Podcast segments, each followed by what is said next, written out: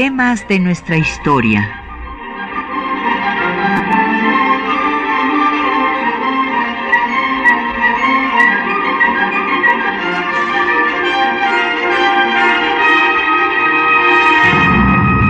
Un espacio que difunde el conocimiento del pasado para comprender nuestro presente.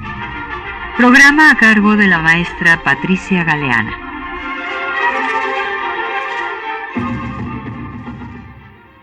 Buenos días.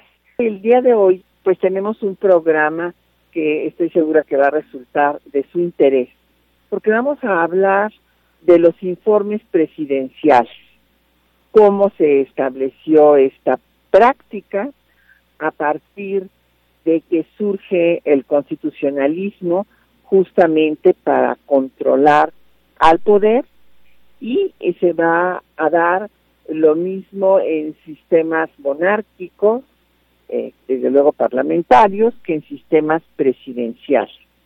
Y también vamos a hablar del informe que hace 100 años dio Venustiano Carranza, ya como presidente de la República, un primero de septiembre como hoy, ante el Congreso de la Unión. Y como cada viernes en temas de nuestra historia tenemos publicaciones para que ustedes puedan profundizar en el tema que tratamos.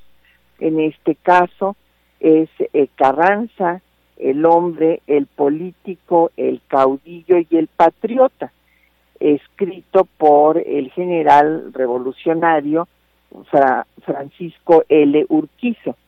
Cabe destacar que Urquizo fue un destacado pues general revolucionario en, en, la, el movimiento constitucionalista, un hombre muy cercano a Carranza y después pues fue uno de los eh, fundadores del Instituto Nacional de Estudios Históricos de las Revoluciones de México, cuyo objetivo fue pues recuperar toda la documentación, fotografías, testimonios del proceso revolucionario. Así es que si quiere uno de estos ejemplares, llámenos. Los teléfonos en cabina son el 55 36 89 89 y una alada sin costo 01 800 505 26 88. También tenemos un correo de voz, el 56 23 3281 y un correo electrónico temas de nuestra historia arroba yahoo.com.mx. Nos puede seguir también por Twitter en arroba temas historia o en Facebook estamos en temas de nuestra historia UNAM. Y el programa queda en línea en el www.radiounam.unam.mx y hoy también nos va a acompañar el doctor Felipe Ávila, experto en la Revolución Mexicana, pero eh, pues imagino que también ha este, de estar atorado en el tráfico y se incorporará en unos minutos con nosotros. Vamos entonces a ir eh, pues dando la introducción a este tema que habla de la importancia de la división de poderes justamente recordarán que Montesquieu, desde la Ilustración francesa, señaló que para acabar con el absolutismo del monarca que hacía lo que consideraba y no le daba cuentas a nadie más que a Dios se muriera, ¿verdad? Por eso decía que era eran reyes por derecho divino, pues viene esta propuesta de Montesquieu de dividir los poderes en eh, el legislativo que hace las leyes, el ejecutivo las ejecuta y el judicial pues sanciona a aquellos que no cumplan con las normas establecidas. Este control parlamentario, como decía yo, existe tanto en los sistemas eh, de monarquías constitucionales como en sistemas presidencialistas como el nuestro. Y pues esta eh, idea de que el Ejecutivo debe rendir cuentas al poder legislativo, que es el representante de la soberanía nacional, pues viene desde la Constitución de Estados Unidos en 1787. Ahí la Constitución de Filadelfia ya marcó la eh, necesidad de que el presidente informara al Congreso sobre la situación que guardaba la nación. Y no especificó en la Constitución eh, norteamericana que tuviera que hacerlo personalmente, pero eh, los dos primeros presidentes de Estados Unidos, tanto George Washington como John Adams, fueron personalmente a dar este informe. Ya el tercer presidente, Thomas Jefferson, solamente lo hizo por escrito y así eh, siguieron haciéndolo sus sucesores hasta que en 1913 eh, el presidente Woodrow Wilson volvió a establecer la costumbre de ir personalmente. Pero bueno, veamos qué ha pasado pues con otras constituciones. Por ejemplo, la española de Cádiz estableció también en 1812 que el rey debería de asistir a presentar un discurso en, frente a las cortes sin guardia.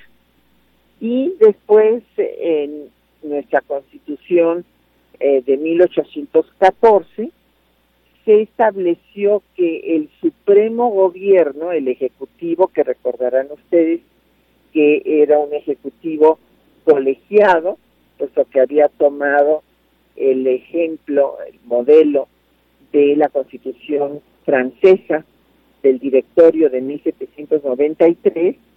Entonces, repito, era un ejecutivo colegiado que tenía tres titulares y dos suplentes, pues este Supremo Gobierno debería de informar cada seis meses al Poder Legislativo eh, cómo avanzaba la situación, sobre todo en materia de, recursos. Hay que recordar que esta era una constitución eh, pues eh, provisional, en tanto que no se consumaba la independencia y justamente eh, pues lo más necesario en ese momento para avanzar en la guerra era el tema de recursos.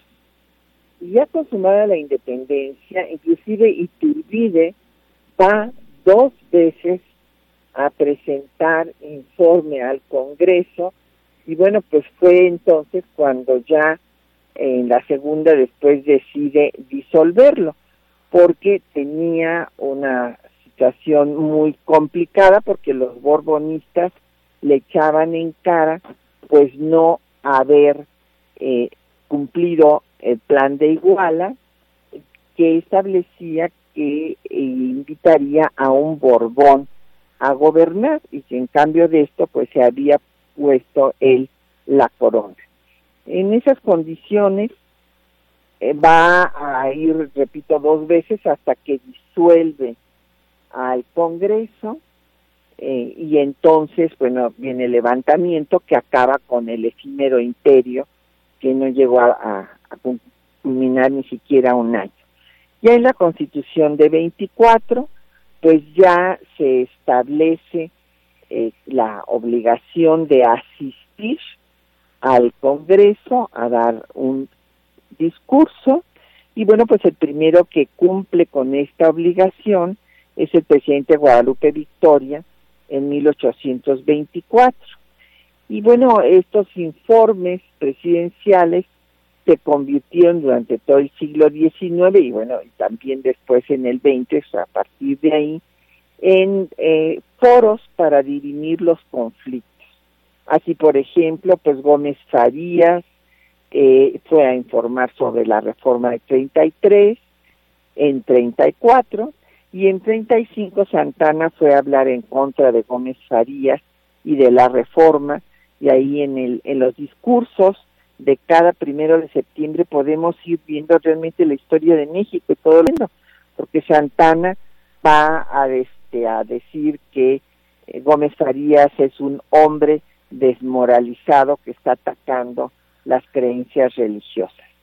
En 36 y en 43 no se reguló eh, lo concerniente al informe del Ejecutivo frente al Legislativo y después ya este en 57, perdón, en 47, bueno, se restablece la Constitución de 24 y en 57 de nueva cuenta va a quedar la norma de que el presidente debe de ir a presentar en un discurso la situación del país y así lo hará Benito Juárez al triunfo de la guerra de reforma y hablará ahí en contra de la intervención que ya se veía venir y del cambio de gobierno a un imperio.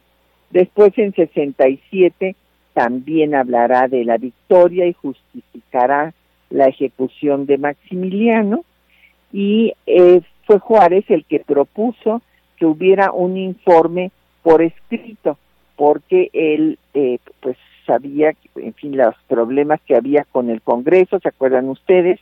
Y entonces era muy desgastante ir y además los ministros quedaban destrozados después de sus comparecencias. Eh, ya en la dictadura, pues como Porfirio Díaz tuvo el control total del Congreso, pues a él le gustó mucho la ceremonia y los aplausos.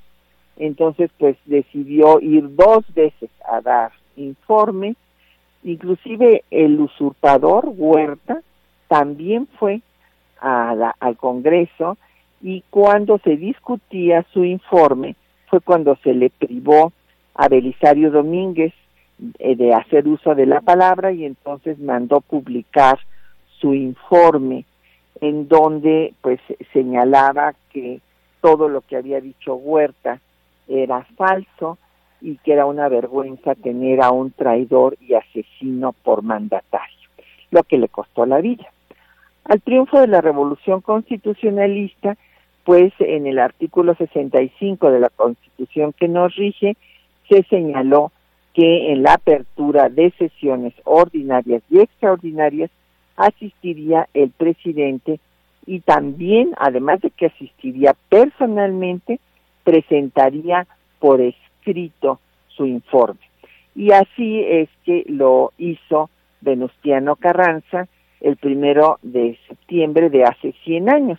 Y ahora vamos a escuchar eh, la cápsula que les hemos preparado con el informe de Venustiano Carranza.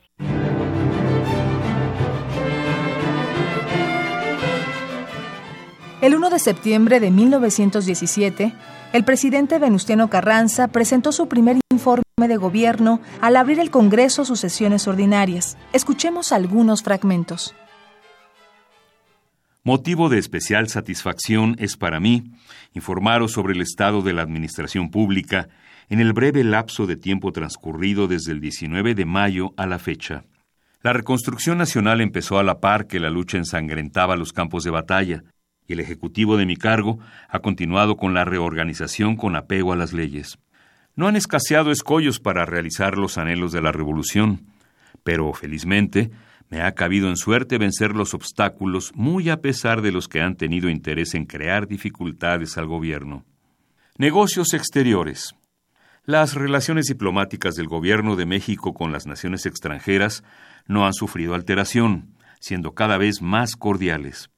El gobierno mexicano ha visto con pena que la conflagración mundial se ha propagado en esta gigantesca lucha sin precedente en la historia, pero buscará contribuir de alguna manera al advenimiento de una paz duradera y estable.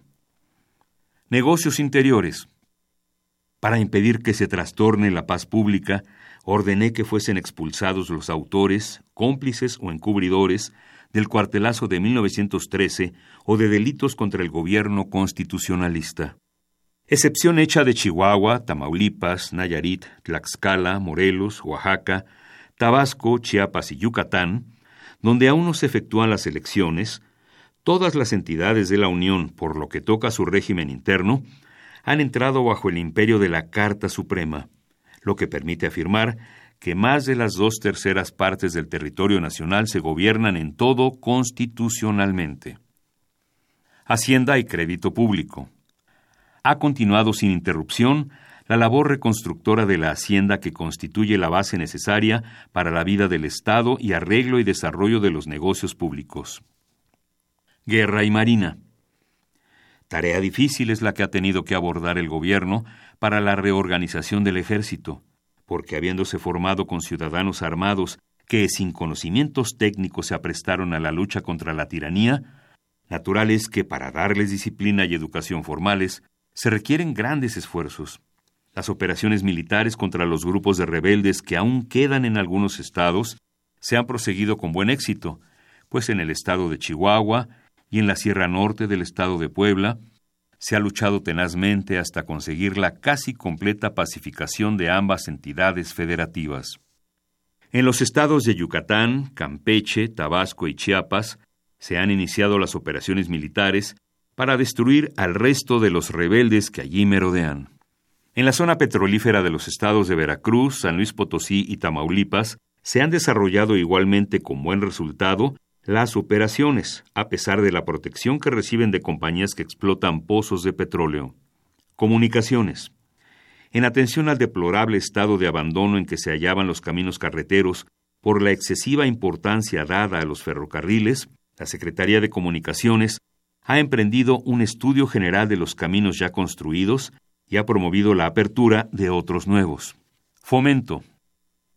Como las condiciones económicas y políticas de la nación no han permitido todavía abarcar en toda su amplitud la resolución del problema agrario, el gobierno por ahora únicamente ha podido continuar la política anterior y me es satisfactorio manifestar que en este último lapso de tiempo ha vuelto al dominio de la nación una superficie de 6.185.000 hectáreas. Industria y comercio. La necesidad de desarrollar las actividades industriales y comerciales del país motivó la creación de la Secretaría de Industria y Comercio. La industria petrolera tomará cada día mayor incremento entre nosotros, debido a la creciente demanda del aceite mineral y sus derivados. Bastan los descubrimientos ya hechos para colocar el petróleo en el primer lugar entre todas las riquezas nacionales en explotación. Universidad y Bellas Artes. La Universidad Nacional de México, creada en 1910 para impresionar al extranjero, con una idea muy alta de nuestra cultura, prácticamente no había llegado a funcionar, pues la centralización imperante en esa época, que por conducto de la Secretaría respectiva había colocado en manos del ejército toda la instrucción pública, era incompatible con la independencia que debe aspirar la universidad, dada su alta misión. La universidad ha prosperado desde que el gobierno de la Revolución primero y el constitucional después se hicieron cargo de ella. La relación sucinta que me ha cabido el honor de haceros demuestra los esfuerzos desarrollados en la administración pública por el Ejecutivo de mi cargo durante el tiempo transcurrido del periodo constitucional. El gobierno espera que tales medidas beneficien francamente a la República y que este honorable Congreso siga cooperando con el Ejecutivo para la pronta realización de estos legítimos propósitos.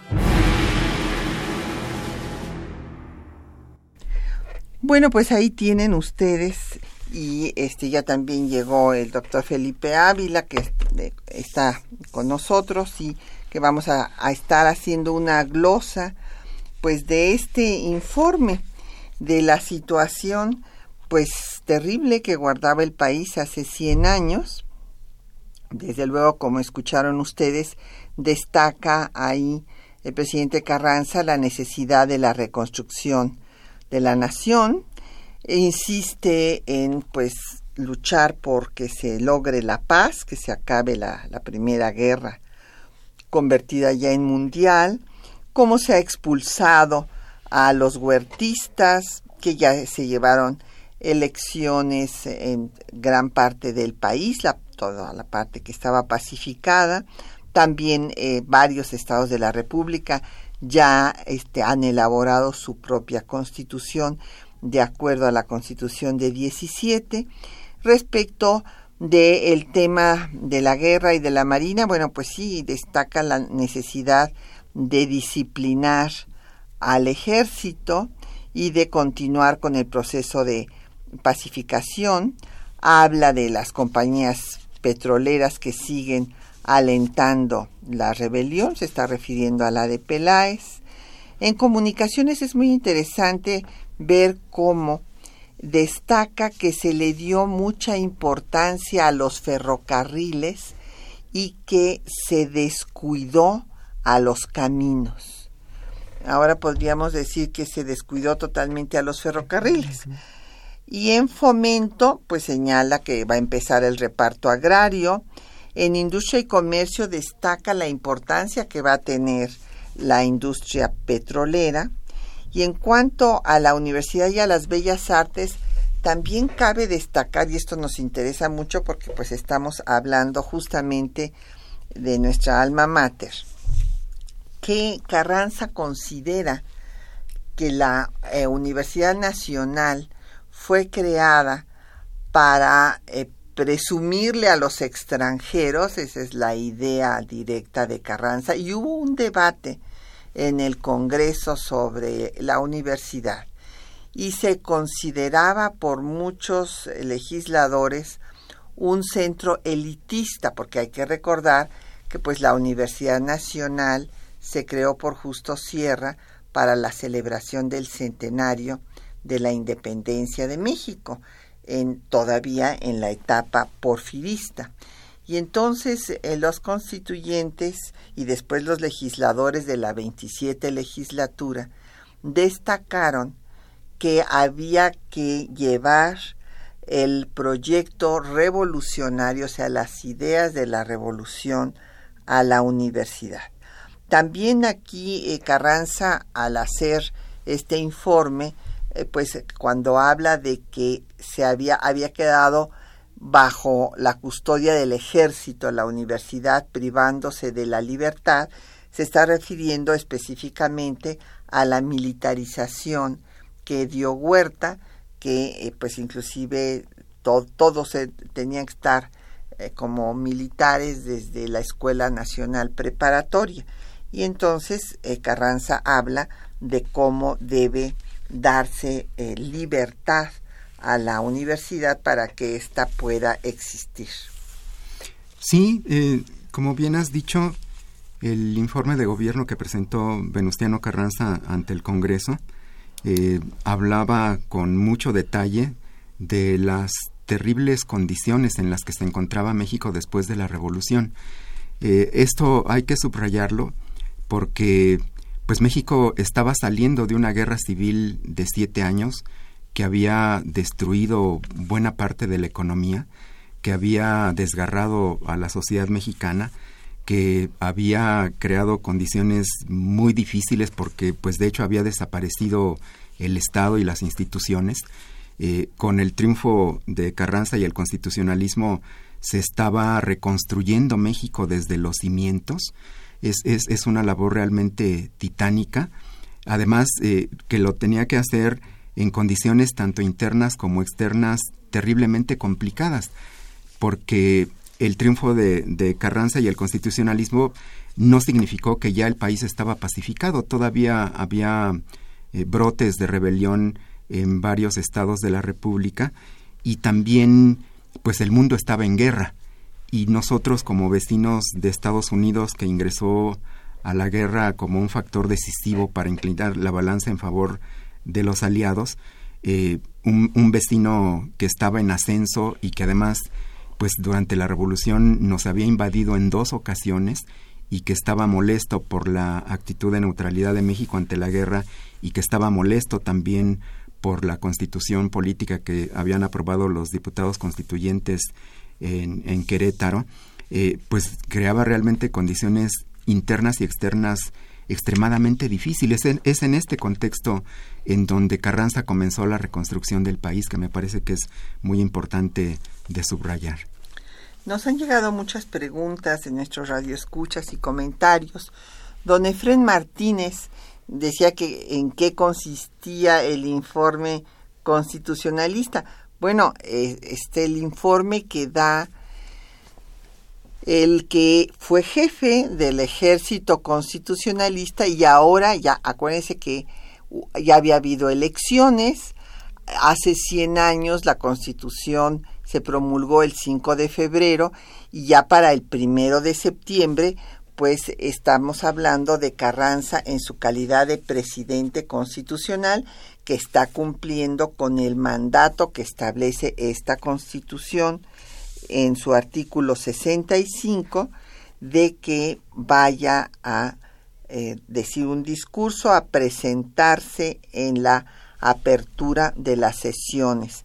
Y tendría que asistir tanto en las sesiones ordinarias como extraordinarias. En las extraordinarias te tendría que explicar por qué se convocaba sesiones extraordinarias y en las ordinarias tenía que explicar la situación del país y presentar además pues eh, la documentación por escrito. Eran las dos cosas. Presencia física, exposición oral y exposición escrita. Eh, nos llamó doña Josefina Cruz y también nos preguntaba que de qué habló en su informe Carranza. Yo creo que todavía no había escuchado eh, la cápsula, obviamente, cuando nos llamó doña Josefina y ya usted habrá visto, pues que trata lo mismo los asuntos exteriores que interiores, económicos, eh, la situación social, inclusive, como dijimos, habló de la situación de la universidad y don León David Casas Romero de la Venustiano Carranza eh, señala, dice que los, es un comentario que los informes parece que hablan de otro país y pregunta por qué el Congreso se opone al que el presidente dé el informe. Bueno, esta es una pregunta muy interesante, don León David, porque, pues, como decíamos, desde el siglo XIX pues el momento en el que va el, el presidente a dar el informe en la apertura de sesiones del Congreso, pues empiezan a eh, cuestionarse la situación política, las diferencias políticas que hay pues entre los propios legisladores y el presidente en turno. Vimos pues lo que había presentado eh, eh, Gómez Farías cuando era presidente, luego Santana habla en contra de Gómez Farías, eh, Juárez pues informa sobre la situación de cómo se está fraguando ya la intervención para cambiar la forma de gobierno de México al triunfo de la guerra de reforma. Después, cuando triunfa la República, explica el porqué de la ejecución de Maximiliano y en cuanto a que eh, haya oposición en los informes, esto se va a dar en, más adelante, eh, también en, en, el siglo XX ya, quisiera yo decir que la costumbre del primero de septiembre se ha variado nada más en tres ocasiones.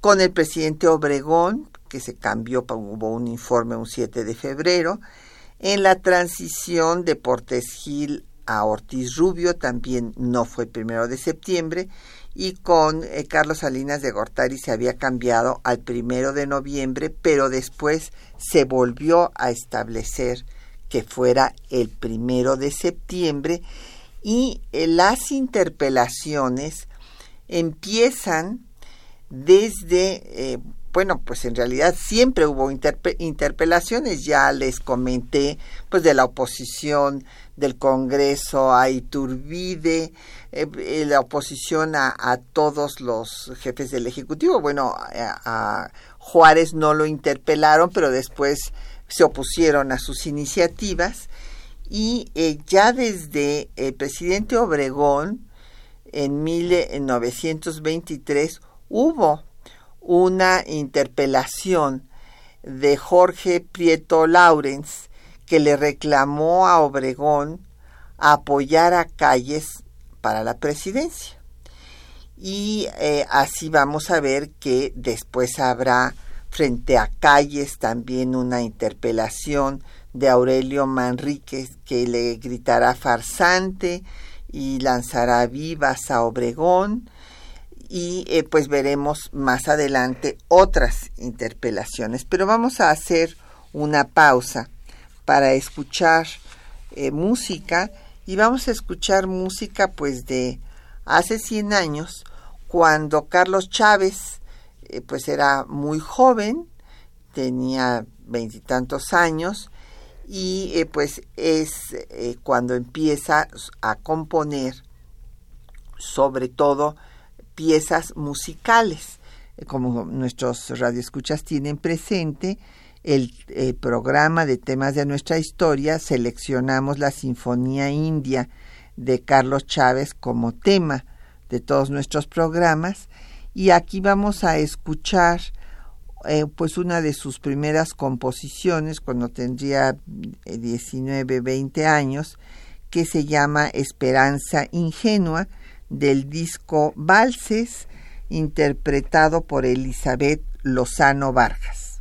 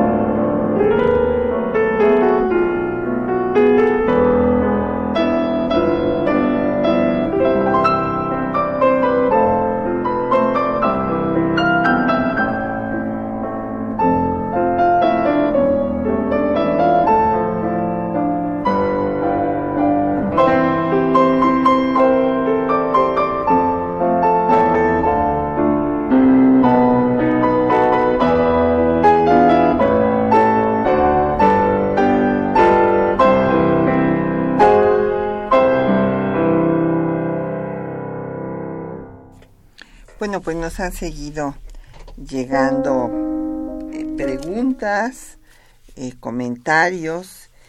Eh, por ejemplo, don Daniel Gutiérrez Carvajal, él nos manda un correo electrónico y dice que qué temas propuestos por Luis Cabrera fueron aprobados por Carranza.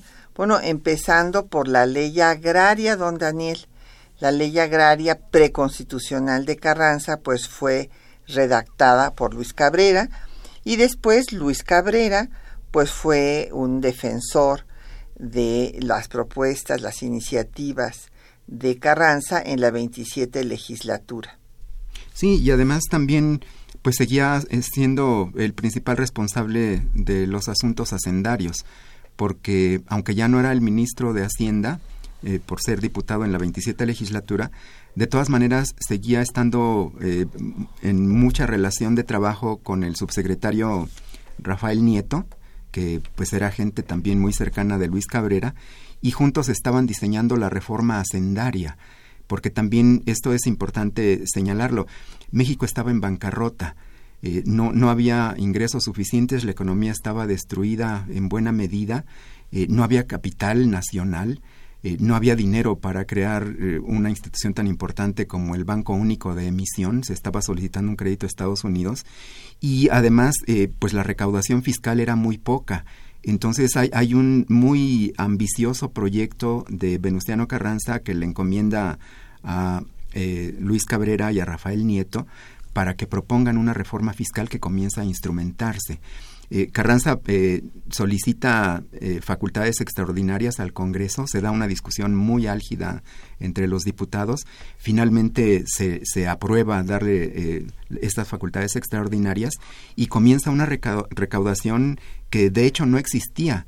desde los últimos años del régimen de Porfirio Díaz y durante la Revolución, se había caído la recaudación, entonces México no tenía dinero suficiente para poder reconstruir el país y además tenía unos gastos enormes, porque hay que recordar también que el ejército que triunfa en la revolución pues son más de 150 mil hombres armados que necesitan un presupuesto muy alto para poder seguir funcionando. Y también Carranza es otra de las importantes reformas que comienza a llevar a cabo, que es la reestructuración del ejército, en donde da de baja a muchos pues que salían sobrando, que no se necesitaban ya en un país que ya no estaba en guerra civil como en los años anteriores. Doña Rosario Velázquez de la Gustavo Amadero eh, nos dice que qué recomendamos para que lea sobre Carranza. Bueno, desde luego el libro que les le estamos dando ahora, doña Rosario, es, es muy ameno, es breve, entonces ojalá que usted se lo gane y ahí va a leer, bueno, pues una semblanza de este personaje. También le recomendamos eh, los escritos de Luis Cabrera, precisamente, sobre Carranza, y en el INERM eh, se publicó una antología hecha por Josefina Moguel, en donde están pues muchos de sus manifiestos, sus manifiestos y discursos. Así es que eh, con ello pues puede usted adentrarse en el personaje. Eh, don Bartolomé Avelar de Iztapalapa nos pregunta que cómo impactó el informe en los medios y que cuando inició a transmitirse por radio. Bueno, el primero que lo transmitió por radio fue el general Lázaro Cárdenas. Y en cuanto al impacto, desde luego que siempre encontramos que hay comentarios sobre lo que sucede. En el informe hablaba yo de las interpelaciones eh, pues que pues, le, hizo, le, hizo Pietro eh, Prieto Laurens a Obregón, pero pues también le hicieron interpelaciones a Calles, Aurelio Manríquez, y eh, pues el informe, de datos curiosos sobre los informes, el más largo informe que se ha pronunciado en nuestro país fue el de Abelardo Rodríguez, que tardó 7 horas 35 minutos. Imagínese usted. Después, bueno, viene ya el informe de Cárdenas por radio. El de Miguel Alemán en 1962 es el primero que se transmite por televisión. Y pues eh, después, en 1966, es la primera vez que una mujer eh, responde al informe, al informe de, Díaz Ordaz. Ya em, otros datos curiosos fue que en 74 eh, Luis Echeverría saludó a tres mil personas. Imagínese la, la, salutación, pues eh, le debió haber quedado la mano deshecha, pero bueno, pues así se acostumbraba en aquel entonces. En 1979 se cambió la ley orgánica del Congreso y se estableció que pues las cámaras inauguraran las sesiones antes de que llegara el presidente. Y las interpelaciones pues van a continuar, sobre todo en el gobierno del presidente de la Madrid, en donde hubo 16 interpelaciones en un informe.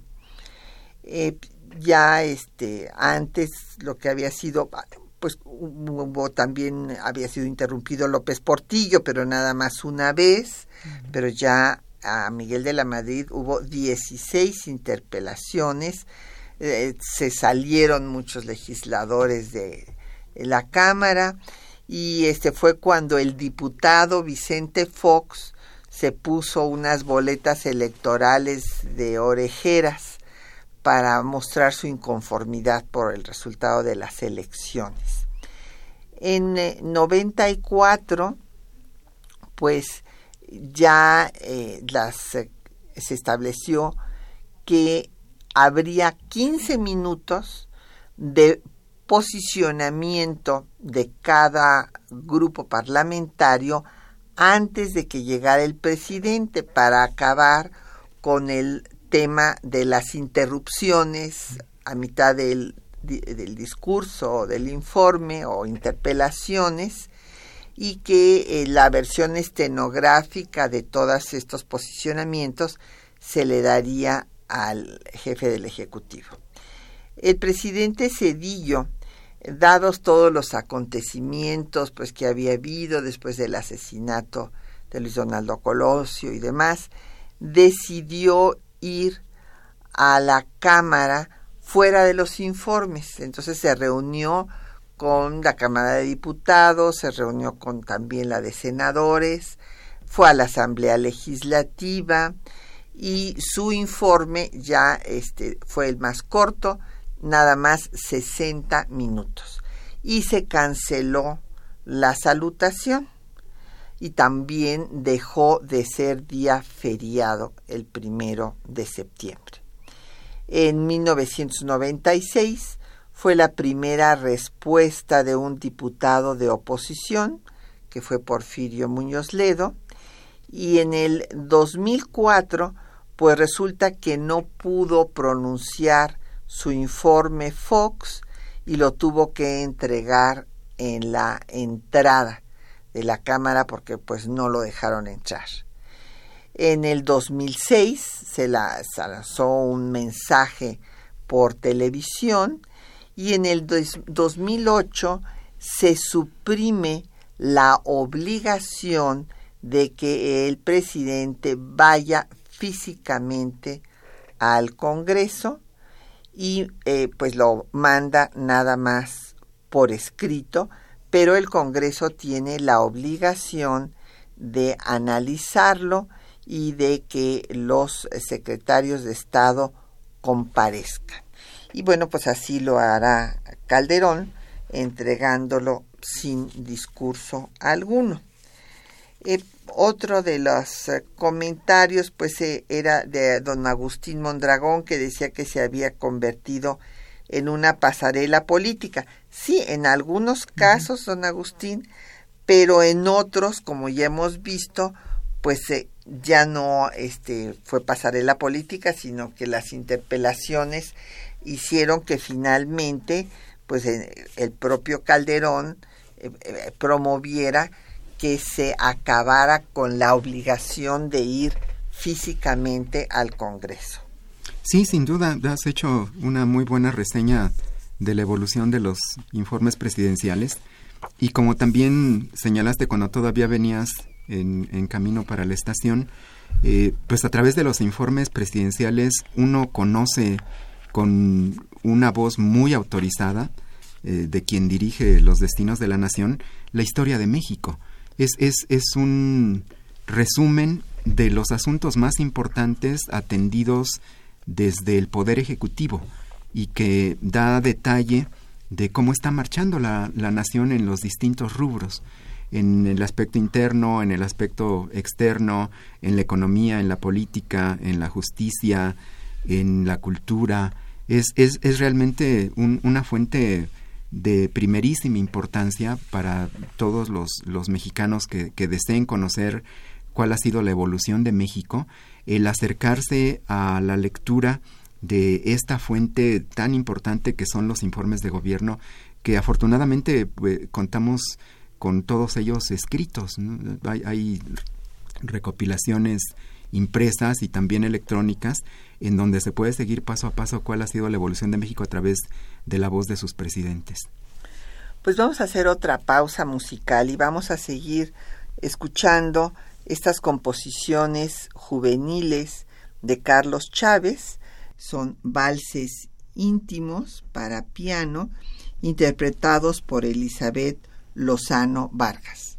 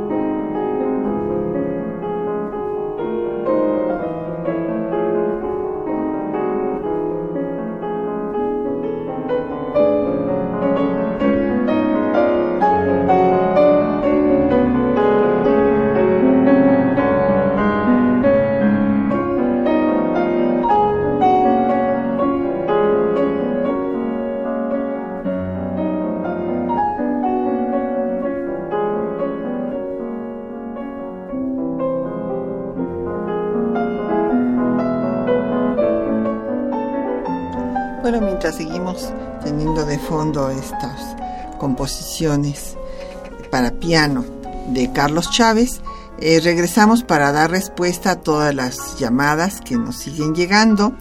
Doña Lucrecia Espinosa Aburto de la Benito Juárez pide que hagamos un programa sobre los héroes de Chapultepec, porque dice que ha estado escuchando muchas cosas que no cree que sean verdaderas sobre los niños héroes. Con mucho gusto, doña Lucrecia, vamos a dedicar un programa a esta que se conoce como la Guerra del 47 en una declaración de centralismo, porque la guerra no empezó en 47, fue la guerra de 46 a 48. Pero le decimos la guerra del 47 porque es cuando se tomó la capital de la República y justamente pues eh, el último bastión antes de dominar a llegar hasta Palacio Nacional, a, que ondeara ahí la bandera de las barras y de las estrellas, que estuvo eh, casi nueve meses ondeando en Palacio Nacional, pues eh, resulta que el último punto que tomaron antes de llegar hasta el Zócalo, pues fue justo Chapultepec. Y ya me imagino lo que ha estado usted oyendo, doña Lucrecia, porque todas estas personas que caen en la autodenigración, ¿verdad? Dicen que ni son niños ni son héroes. Que porque no son niños, porque había unos ya que tenían 19, 20 años, pero claro, también hubo uno de 13 y otro de 15. Entonces, bueno, y esto de que se les dijera niños, pues fue de un periodista que hizo la crónica al día siguiente de la toma de Chapultepec y dijo que el cerro amaneció humeante, y ya me sé hasta de, de memoria lo que escribió, lleno de cadáveres por doquier de casi niños, así dice textualmente, cadetes del, este, del colegio militar. Y de ahí pues se sintetizó y se les dejó niños.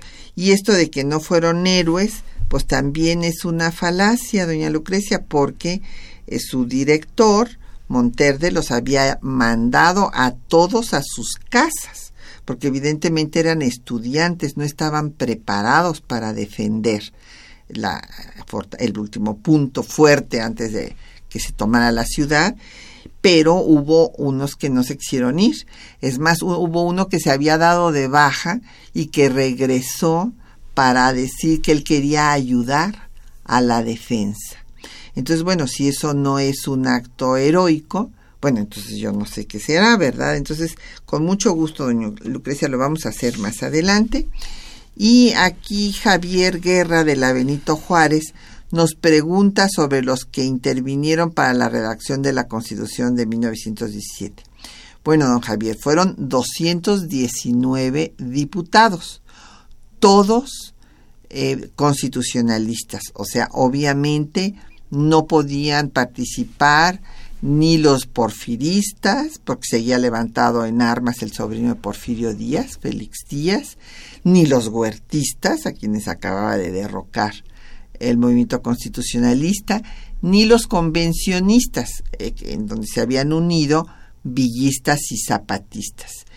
Entonces, eh, estos fueron los que participaron, no estuvieron nunca los 219, iban y venían precisamente por la situación de guerra que todavía vivía el país, fueron 209 los que la firmaron y eh, pues de los que tuvieron la digamos la decisión mayoritaria para los artículos fundamentales como el tercero, el 27 y el 123 fue el grupo llamado de los jacobinos, o sea, los radicales encabezados por Francisco J. Mújica, en donde estaban Heriberto Jara, sobreviviente de Río Blanco, Esteban Baca Calderón, sobreviviente de Cananea, de las dos huelgas reprimidas por Porfirio Díaz, y otros personajes. Ahora, también hay que tomar en cuenta al grupo que se llamaba de los renovadores, que eran los que eh, apoyaban al proyecto de Carranza y que se les había llamado renovadores desde la 26 legislatura. Acuérdense ustedes que la 26 legislatura es esta legislatura trágica a la que le toca el golpe de Estado de Huerta, eh, pues que le arranque a punta de pistola la renuncia al presidente Madero y al presidente Pino Suárez y que finalmente 64 eh, de estos, no, 84 de estos legisladores acabaron en Lecumberri porque eh, pues ahí los encerró Huerta. Y de ahí se llamaban renovadores porque querían cambios. Ya ahí precisamente Luis Cabrera había propuesto que se tocara el tema agrario, el tema de la tierra. Pero pues obviamente no tuvieron éxito, se acaba esta legislatura y van en el periodo preconstitucional antes de que se eh, sesione el Congreso en Querétaro, va a hacerse el proyecto de constitución pues que va a presentar Carranza para que se reforme a la Constitución de 1857 y en este proyecto de constitución pues participarán José Natividad Macías, Luis Manuel eh, Rojas e incluso Palavicini. Así es. Eh, creo que has hecho una muy buena síntesis de cómo se redactó la, la Constitución, sus principales influencias, sus principales grupos. Eh, y también yo nada más agregaría que eh, tuvieron una participación muy destacada los miembros de las dos comisiones de constitución, que eran las que los mismos diputados habían elegido para que redactaran los proyectos de dictámenes de cada artículo. Estas comisiones, la primera comisión de constitución estuvo presidida por Francisco J. Mujica, eh, en la segunda estuvo Heriberto Jara, eh, Hilario Medina y otros muy destacados diputados constituyentes, eran los que estudiaban el proyecto de reformas que había presentado Carranza, discutían si era adecuado. Muchos de los textos que propuso todavía como primer jefe Venustiano Carranza fueron aceptados tal cual, sin ninguna modificación, porque los diputados estaban de acuerdo en que ese fuera el contenido e incluso que esa fuera la forma en que se redactaran, y así muchos fueron aprobados, pero en otros, como estos que señalaste, el tercero, el 27, el 123, eh, pues sí consideraron que tenían que hacerse reformas importantes, y eran estas comisiones de constitución las que elaboraban los proyectos que sometían a la discusión al Pleno en la discusión se enriquecían esos proyectos, a veces se modificaban, incluso había votos particulares de algunos de los miembros de la, de la, de la Comisión de Constitución, y también había propuestas alternativas, como la que presentaban, por ejemplo, los legisladores de Veracruz y de Yucatán para el artículo 123, eh, o el, el voto particular eh, que presentó eh, Enrique Recio sobre el artículo tercero de la Constitución que quería que fuera no laica sino racionalista. Entonces, fueron muchos los diputados que intervinieron, desde luego no los 219, pero sí eh, varias decenas de diputados que tuvieron una destacada participación en la redacción de cómo quedó finalmente la constitución que, que, nos rige. Y cabe destacar que en este constituyente hubo una mayoría de abogados era el grupo pues más numeroso y el que tuvo mayor participación. Claro, también había militares, había muy pocos, pero sí hubo algunos campesinos y obreros y de otras profesiones, ingenieros y médicos y de algunos pues no se tiene información. Eh, don Jaime Barlo del centro dice que lo que necesitamos es que haya paz, que se acabe eh, pues la guerra contra el narcotráfico y que pues que quieren debemos todos manifestar nuestra inconformidad por esta situación. Claro, o sea, el tema de la seguridad es fundamental, tiene usted toda la razón. Nos eh, mandaron pues muchas felicitaciones al programa eh, David Santiago Granados de Coacalco, muchísimas gracias. Beatriz Villalpando de Ixtapalapa. Eh, Agustín Alcaraz de la Benito Juárez. Antonieta García Guzmán, también de la Benito Juárez, Rodolfo Martínez de, de Azcapotzalco, Elena Requena de Xochimilco, Luis Aragón de la Miguel Hidalgo, y por Facebook nos mandó saludos José Francisco Rodríguez Olalde, muchísimas gracias. Juan Antonio Vázquez, también saludos. Por Twitter, eh, Devi, le mandamos saludos también, lo mismo que a Jeremías. Y bueno, ya nos tenemos que ir, pero pues cabe eh, destacar que esta eh, situación de que el Ejecutivo informe al Legislativo es fundamental pues para que se cumpla con el tema central de los regímenes constitucionales que es el control del poder. Y no solamente que el Ejecutivo informe, sino que el Legislativo analice verdaderamente estos informes. Algunas palabras de clausura. Bueno, yo creo que eh, es muy importante que hayas elegido este tema en este día, que coincide además el, el, primero de septiembre con el centenario del el primer informe de Venustiano Carranza como presidente constitucional.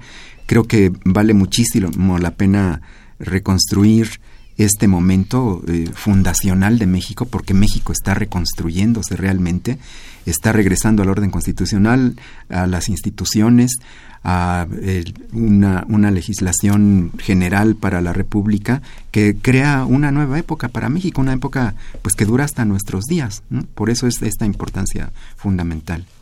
Pues gracias al doctor Felipe Ávila por habernos acompañado aquí en temas de nuestra historia y a nuestros compañeros que hacen posible el programa, Juan Stack y María Sandoval en la lectura de los textos, Socorro Montes en el control de audio, Quetzalín Becerril en la producción, Erlinda Franco y Jacqueline Santos en los teléfonos con el apoyo de don Felipe Guerra y Patricia Galeana se despide de ustedes hasta dentro de ocho días.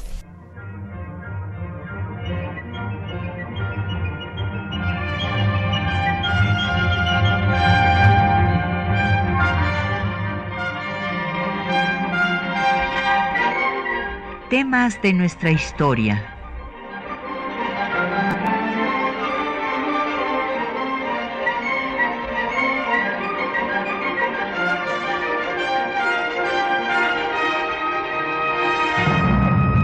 Un espacio que difunde el conocimiento del pasado para comprender nuestro presente. Programa a cargo de la maestra Patricia Galeana.